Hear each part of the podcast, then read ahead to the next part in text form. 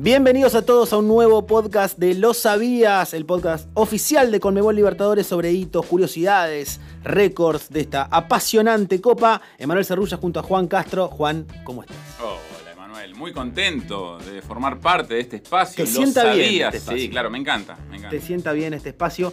Y hoy tenemos un Lo Sabías lindo, ¿eh? Para abrir ahí una cerveza, ¿por qué no tener una picada y Sí, empezar a dialogar un poco sobre cracks que nunca conquistaron la Conmebol Libertadores? Son jugadores que vos nombrás y decís, este tipo tiene que haber ganado. Y si estás escuchando, anda pensando ya en jugadores cracks. ¿eh? Estamos hablando de fenómenos mundiales que nunca ganaron la Libertadores. Eh, le vamos a sugerir a la gente, nosotros vamos a nombrar 10 nada más. Sí. Obviamente, hay un montón más. Ujú. Bueno, que en Spotify van a- vamos a poner la pregunta de qué, en qué cracks pensás cuando decimos eh, justamente cracks que nunca conquistaron la Libertadores. Nos pongan ahí los nombres. No vale hacer trampa, ¿eh? No, No, de no. ir a buscar y qué No, no, no, vos decís, ah, este tipo nunca Este ganó no. una Libertadores, Claro, por ejemplo. Exacto. Bueno, eso mismo queremos que hagas y nosotros vamos a ayudarte nombrando a 10. Ah, hago una salvedad porque nunca falta el gracioso que comenta abajo. Eh, vamos a nombrar jugadores que jugaron la Conmebol Libertadores y no la ganaron. Ajá. O sea, no me nombres a Zinedine Zidane. ¡Eh, pero no la ganó! Claro. ¡No la ganó! Zidane no la ganó. Claro. Bueno, no, no. Hay muchos memes de eso, ¿viste? Tipo, ¿cuántas Libertadores tiene fulano? Bueno, Exacto. Eh, no, jugadores que jugaron la Conmebol Libertadores y no la ganaron. Echa la ley, echa la trampa. Vamos con uno que es medio una trampita, ahora van a ver por qué. A ver. Eh, vamos a hablar de uno de los más grandes de todos los tiempos. Ujú. A ver. Si me permite decir, el más grande de todos los tiempos. Diego Armando Maradona. Ah, fundamental en la conquista del Mundial de 1986 para la selección argentina. Eh, un sueño no cumplido para Diego fue la tan apreciada Gloria Eterna.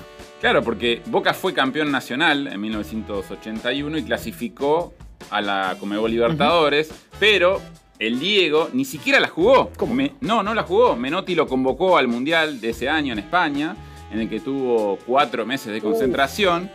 Después de la Copa se fue a Barcelona y ahí ya inició su carrera europea. Entonces no jugó la Ahí Libertadores. está hecha la trampa. ¿Por qué? Porque era parte del plantel que jugó la Libertadores, pero él particularmente no la jugó porque estaba en la selección. Claro, pasó eso. Cuatro meses de. ¿Cómo te? ¿De bancada?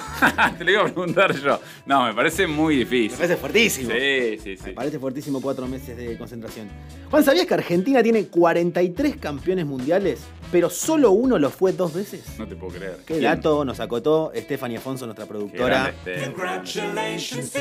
Increíble. Los siete títulos nacionales que ganó Daniel Alberto Pasarela con River le dieron la oportunidad de jugar seis veces la Libertadores. Y lo más cerca que llegó fue en 1976 cuando perdió la final ante Cruzeiro. No lo logró tampoco como entrenador del Millonario en las décadas del 90 y del 2000. Eh, adversa la Conmebol Libertadores para Daniel Pasarela. Sí, sí, adversa. El capitán del primer título mundial argentino en el 78 y también en el 86 fue un fenómeno dentro de la cancha y bajo ese prisma es el segundo más grande defensor goleador de selecciones con 22 goles detrás solo de Sergio Ramos, capitán de España que ha marcado en 23 oportunidades. Claro que sí, Pasarela que tiene 99 goles en su carrera que uno dice, ¿por qué? no Un partido, inventate más? un partido más. Un partido más y metes un un golcito de penal. Un golcito de penal, ya está. Bueno, y continuando con los brillantes campeones del mundo con la albiceleste, Mario Kempes, el matador, formó parte del gran equipo de Rosario Central entre el año 1974 y 1976, que clasificó a la Libertadores en dos ediciones consecutivas. Marcó 8 goles en 16 partidos y estuvo muy cerca de ser finalista en 1975. Ese año las semifinales se decidieron en dos grupos de tres. Independiente y Unión Española fueron los mejores y avanzaron a la final ganada por el rojo. Le mandamos un saludo a Sequiller, que hoy no está claro. con nosotros. Seguimos en Argentina. Sigamos. Pero no se vayan, ¿eh? Porque hay de otros países también. Hay otros cracks de otros países que no pudieron conseguir la Conmebol Libertadores. Ya vamos a llegar a ellos. Pero seguimos acá en la Argentina. Campeón del mundo con su selección, Ubaldo Filiol. El pato. El pato, claro. No pudo levantar la ¿Puedes decir Ubaldo Matildo? Porque si no decís Matildo me pongo mal. Ubaldo Matildo Filiol. Creo que lo dije. ¿Lo no, dije? no, no lo dijiste. No voy a poner pausa ahora para comprobarlo. Ubaldo Filiol, Ubaldo Filiol, Ubaldo Filiol. Eh, no pudo levantar la Libertadores el pato. No te puedo creer. Un arquero de notable trayectoria en el fútbol sudamericano, ya que defendió los arcos de Quilmes, River, Racing, Argentino Junior, Flamengo y Vélez.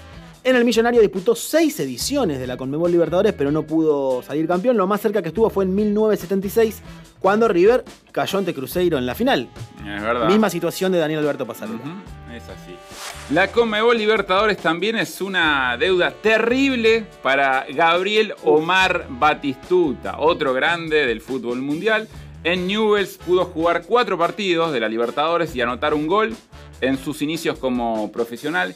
En River tuvo apenas dos encuentros en la cancha. En Boca tuvo su mejor cosecha, seis gritos en 12 Un promedio. encuentros.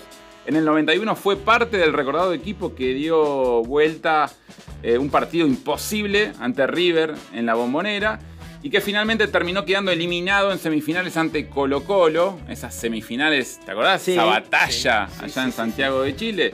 Fue su mejor actuación en la Libertadores, torneo que nunca más volvería a disputar el Bati. Y ahora nos vamos a Brasil. Qué lindo. Tierra de cracks. Pelé, mirá, arrancamos. Tranquilo, digo, Pelé formó parte del equipo más victorioso de la historia de la selección brasileña. ¿Con quién? Con Garrincha, pero a diferencia del Rey, porque Garrincha. eh, perdón, porque Pelé no solo se consagró campeón de la Conmebol No, Libertadores, claro. sino que fue héroe de la misma. Bueno, vamos a hablar de Garrincha. El ángel de las piernas torcidas no conquistó la Conmebol Libertadores. Se acercó al título en 1963 cuando su Botafogo fue eliminado por Santos de Pelé, justamente en la semifinal. El Lima convirtió un gol y Pelé tres. El Santos ahí ganó 4 a 0 en el Maracaná para clasificarse a la final y consagrarse campeón. Tenemos las dos caras de la moneda ahí. Exacto. El Pelé campeón y Garrincha que no pudo hacerlo. Y Botafogo solo clasificó a esta edición porque Santos, además de ser el defensor del título de la Libertadores, también era campeón de la Copa de Brasil. Es cierto, Brasil no perdió ninguno de los 40 partidos con Pelé y Garrincha en la cancha juntos. Ese día, en 1963, uno de ellos tenía que perder. No podían seguir ganando Sí, en claro, todo, ¿viste? sí, sí. Tenía que perder. El Rey y el Ángel de las Piernas Torcidas fueron los dos principales nombres de las primeras conquistas de la selección de Brasil. Sí, juntos nunca han perdido un solo partido, el único adversario que podía vencer a uno era solamente el otro. Se tenían que enfrentar, claro. Era así, Era así. Bueno, y Ronaldo. Quiero hablar del fenómeno Ronaldo. Luis Nazario de mí. Sí, claro. Tampoco conquistó la gloria eterna, Emma. Tremendo. En 1994, cuando debutó en Cruzeiro, perdió en octavos ante la Unión Española y también actuando por Corinthians, donde jugó las ediciones de 2010 y 2011, siendo derrotado por Flamengo en octavos de final y por Tolima en la fase previa. Y ahora nos vamos a un país maravilloso. Perú. Nos vamos a Me Perú. encanta Perú. Y ya voy a arrancar con un debate, porque yo te digo, antes de Paolo Guerrero, Teófilo Cubillas, ganador de la Copa América 75, era el ídolo más grande del fútbol peruano. ¿O no? Porque acá, viste, tiré el debate. O sea, Teófilo Cubillas, Paolo Guerrero, ¿quién? Y ¿Quién es? en esa época Cubillas, después tuvo la época de Guerrero. Es difícil, ¿eh? No me maten los amigos peruanos que nos están escuchando, queremos su opinión también. Pueden Bueno. comentar acá abajo, no, Teófilo es mucho más grande, no, Paolo es más grande. Todo es bienvenido. La cuestión es que Teófilo Cubillas disputó en tres ocasiones la Libertadores con Alianza Lima, todas sin éxito. Sí. En el 72 no superó la fase de grupos, pero fue el goleador del torneo con 6 goles, una bestia. En el 78 fue eliminado en la segunda fase y en el 79 también cayó en la fase previa. Y de Perú, Emma, nos vamos a Colombia. Qué ¿Te gusta? país. Qué lindo bailar un poquito de cumbia colombiana con Freddy Rincón. Es considerado uno de los mejores jugadores de su país. En el 90 le dio brillo a una era histórica de la selección cafetera, la selección Colombia, ¿eh? como a ellos les gusta decir. Tras su paso por el Real Madrid y por el Napoli, allí jugó en Europa, vistió las camisetas de Palmeiras, Corinthians, Santos y Cruzeiro.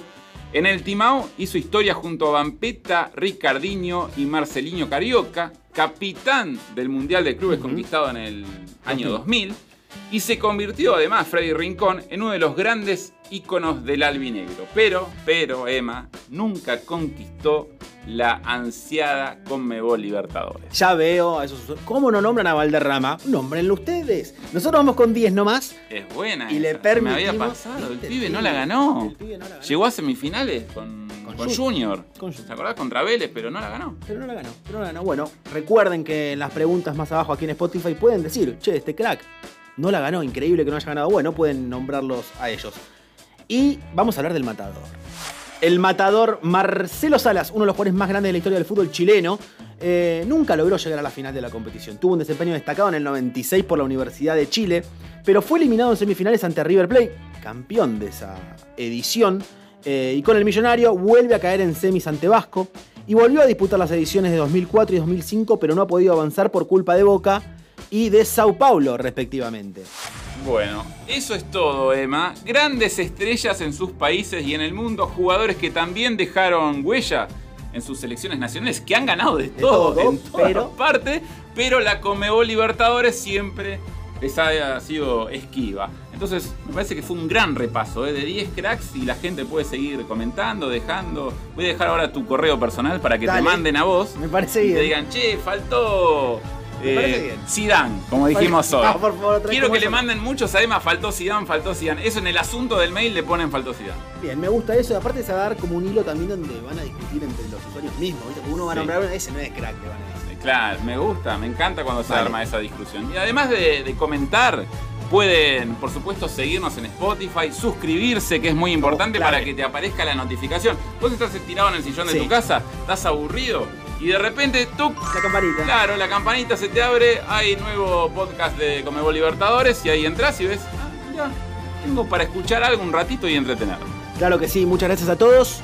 Nos volvemos a escuchar en la próxima. Nos vemos.